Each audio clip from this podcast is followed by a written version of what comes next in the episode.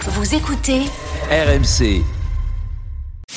RMC, Charles Matin, l'histoire d'Arthur. Alors là, on a la personne qui va mettre la bonne ambiance dans ce studio, c'est Arthur. Arthur qui nous annonce la fin du monde ce matin. Oui, et ce sera le 14 février 2046, pile poil pour la Saint-Valentin. Ah.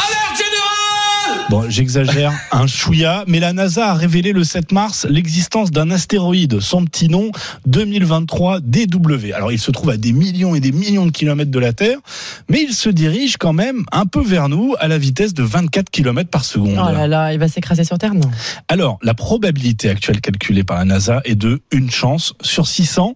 Ça peut paraître Ouais. beaucoup, mais dans ce, ouais, tu as raison, dans ce domaine, c'est vraiment très très peu. Alors, l'agence spatiale américaine va encore davantage étudier la trajectoire. Il y a plusieurs études qui sont prévues et les scientifiques se veulent rassurants dans ce genre de cas. La probabilité a tendance à, à diminuer, mais on ne sait jamais.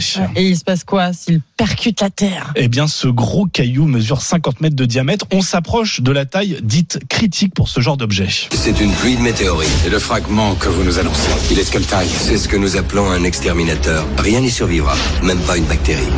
Bon, en fait, tout dépend de la localisation, surtout du point d'impact éventuel. Ah. hein. Ce sera où Alors actuellement, c'est euh, prévu dans un couloir assez large. hein. Ça va du Sri Lanka aux États-Unis. Ah Donc, oui. il y a- Il y a une petite marche d'erreur dans la crème. Bonne marge d'erreur.